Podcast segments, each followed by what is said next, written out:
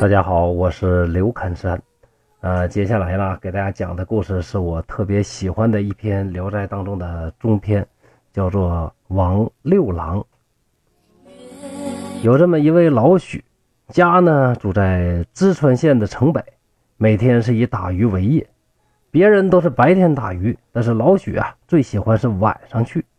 每天傍晚啊，傍晚呢，他都带着酒到河边，一边喝酒一边打鱼。喝酒喝到酣处呢，又总是先斟上一盅，然后啊撒到江边，祭奠河中的神，祷告说：“河中淹死的鬼呀、请来喝酒吧。”每天这样呢，老许是习以为常。其他人打鱼往往很少，可是老许呢，每天都是满载而归。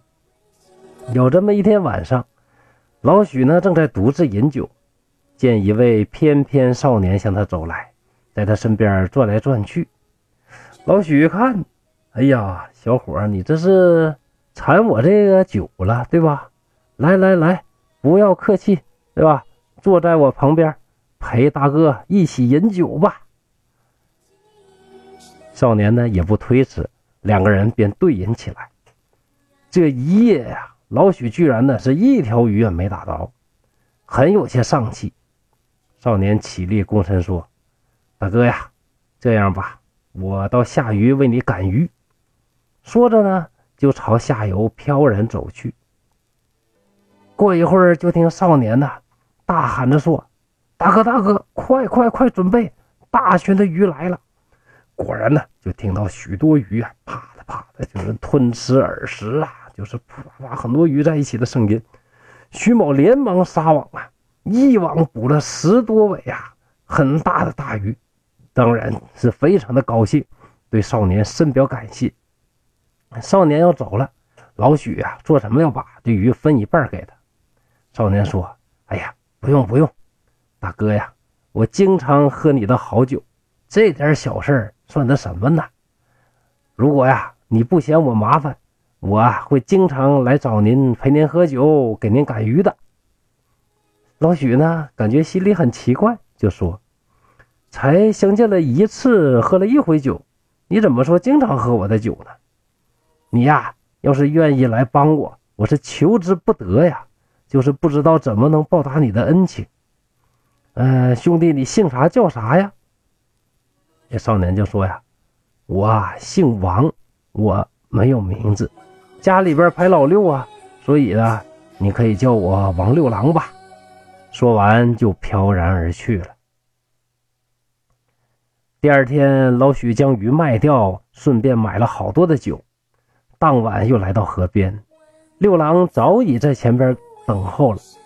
二人便开怀畅饮，饮了几杯之后，六郎又去给许老许啊去赶鱼。就这样啊，半年过去了，两个人呢越聊越投机，越聊越对脾气。感情呢，自然也越来越深厚。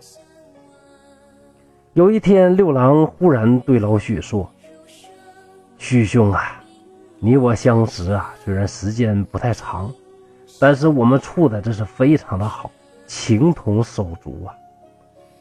可是什么事都有一个结局嘛，咱们啊马上就要分离了，恐怕以后啊，咱们哥俩啊再也见不着了。”说的很是凄楚悲伤，老许很诧异，又问六郎为什么会这样呢？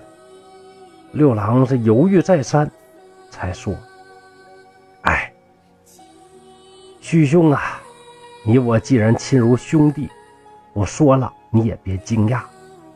今天既然要分别了，我就把整个实情呢告诉给您。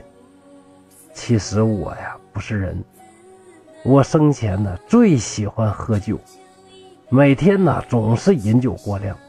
有一次啊，酒喝的特别多，在河边走，一不小心就掉到这个水里边溺死了。一转眼几年都过去了。由于您呢经常在河边呢这个把酒啊祭奠给我，所以我经常喝您的美酒，所以经常帮你，呃，驱赶这个鱼群，这样您呢才能捕到更多的鱼。用这个啊，就酬谢您的这个祭酒之情。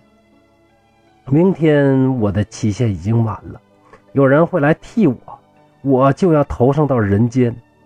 等我转世投胎之后啊，我们再也不能相见了。你我的相聚缘分呐，恐怕就只有今宵了。所以我的心呐，不能平静啊。老许听了呢，刚开始感觉十分害怕，但是呢，因为长期相处啊，也不感觉多恐怖。其实啊，像我们这个年纪啊。嗯，不知道这个听众朋友们呢，你们是什么年纪？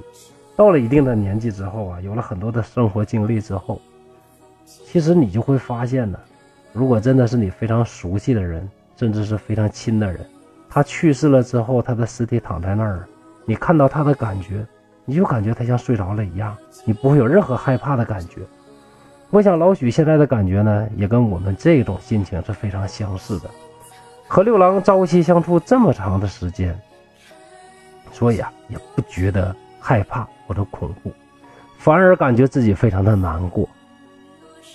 于是老许满满的斟了一杯酒，捧在手中说：“六郎啊，六郎，敬了你这杯酒啊，希望你不要难过。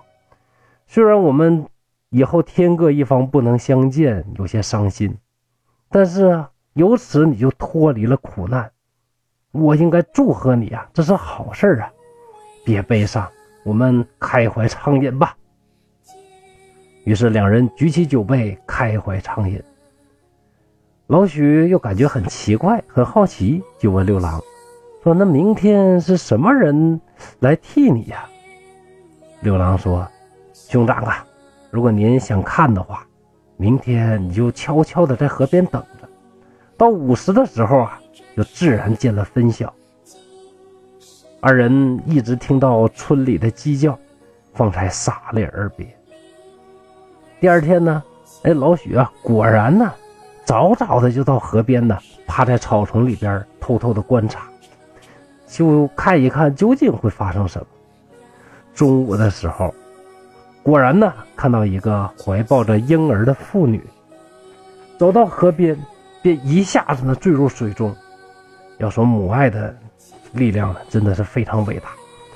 女子呢，在入水之前的一刻呢，猛地把怀中的婴儿抛在岸上。可怜那个婴儿啊，举着手，蹬着脚，不停的啼哭。女子几次是浮起来，沉下去，哎，突然呢，竟然呢，一下子站了起来，水淋淋的爬上了岸，坐在地上稍微休息一会儿，啥事都没有，就抱着婴儿走。刚开始，徐老许啊，看到这个妇女掉进水里的时候，也是非常的不忍心，特别想下去相救。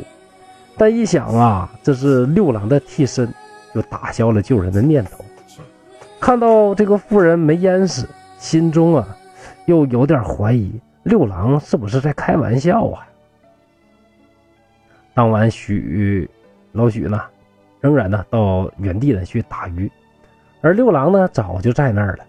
就说：“哎，徐兄啊，今天又再次相聚，咱们呢先别说分别的事了。”老许就问：“说六郎啊，白天究竟怎么回事啊？”六郎说：“本来嘛，那个女子是来替我的，但是我看她怀中怀抱的婴儿，实在是于心不忍，因为我一个人伤了两个人的性命，这怎么能是我君子所为呢？”因此，我决定舍弃这个机会。但是从此啊，就不知道什么时候能再有替我死的人喽。也许真的是你我缘分未尽呢。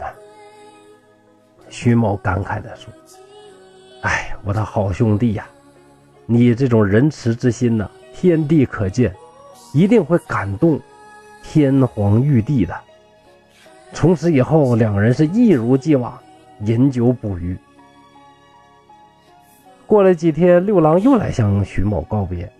这老许呢，以为是不是又有替六郎的人了？六郎说：“哎呀，不是啊，我前一次这个好心真的感动了上天玉帝，因而招我呢做抚远县乌镇的土地，明天就要去赴任了。如果你呀不忘我俩的交情，一定不要嫌路远去招远去看我呀。徐某很高兴，祝贺说：“贤弟呀，你的行为正直，做了神，我十分的欣慰。兄弟，你仁慈啊，所以呀，你一定能造福一方。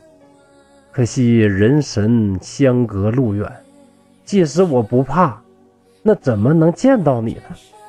六郎说：“哥呀，你就去吧。”不要顾虑，再三叮嘱，然后六郎转身离开了。徐某第二天一到家呀，就置办着行装，想要东下招远。他的妻子就笑他：“这一去啊，好几百里，即便有这么个地方，那你一个泥塑的雕像，你和他能说什么话？”老许呢，根本就不听，还是去了招远。打听了当地居民，哎，真的有一个乌镇。他找到乌镇，就住进了一家客店，向主人打听这个土地庙在什么地方。土这个主人呢，就非常惊奇：“您莫非是姓许吗？”老许说：“对呀。”那你是怎么知道的呢？店主人又问：“您是不是淄川人呢？”老许说：“对呀，对呀，你怎么都知道呢？”店主人呢，并不回答。过了一会儿啊，只见呢。丈夫抱着小儿，大姑娘带着小媳妇儿在门外呢一起偷看，村里人呢纷纷到来围观徐某。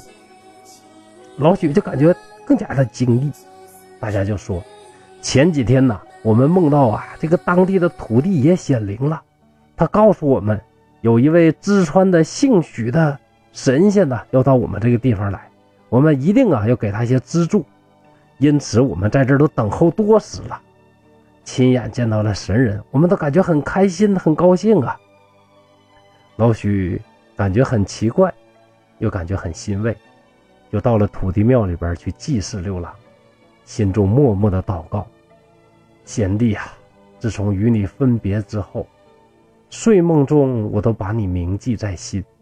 今天远道而来赴昔日之约，又蒙你托梦告知村人，心中十分的感激。”可惜我没有厚礼可以回赠，还是老规矩啊！我手中的一杯薄酒，您要是不嫌弃，咱们到河边呢，再来畅饮一番吧。祷告一毕，老许又烧了些纸钱，顷刻的见到一阵旋风起于神座之后，盘旋许久。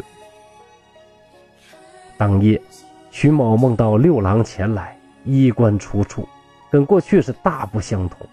六郎致谢说：“有劳许兄远道来看我，我是又欢喜又悲伤。如今有公职在身，不便与你相会，近在咫尺，却如远隔山河，心中十分的凄怆。村中人的这些薄礼呢，就算代我酬谢一下旧日的好友吧。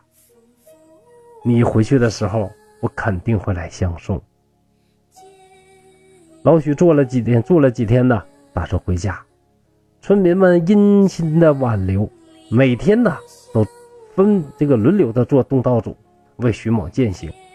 那许老许啊，最后是坚决告辞。村中人送来了好多的礼物，为他充实行装。走的时候啊，送的这个礼物啊，装满了行囊，男女老少一起送许老许啊出村。忽然呢，刮起了一阵旋风。跟随着老许啊，走了十多里路。老李、老许对着旋风再拜说：“六郎珍重，不要再远送了。你心怀仁爱，这一方的百姓有你做父母官，一定啊也是非常的幸福。这个就不需要老朋友我再嘱咐了。希望啊以后啊无论如何啊都要想着老朋友，记住我呀。”旋风又盘旋许久，才离去。村中的人呢，也都叹息着返回了。老许回到家里，家境啊稍稍的宽裕了些，从此啊就不再打鱼了。每当看到招远的人，就向他们打听当地土地爷的情况。据说呀，非常的灵验，远近闻名，百姓的事儿啊是有求必应。老许啊，才非常的放心，知道了六郎啊真的造福一方。意思是呢，也就是蒲松龄在这篇故事之后呢，有这样的评价：王六郎在青云之中当了神，还不忘记贫贱时的朋友，这就是他所以能成为神的原因。方今天下呀，有多少人呢，坐在车里，身穿着青裘？难道这些人还能认识当初一起呀贫贱的小伙伴吗？所以说，有的时候啊，人呐，还真的不见得能赶上鬼呀。无论是人是鬼，人生一世啊，得一个这样的知己，足矣了。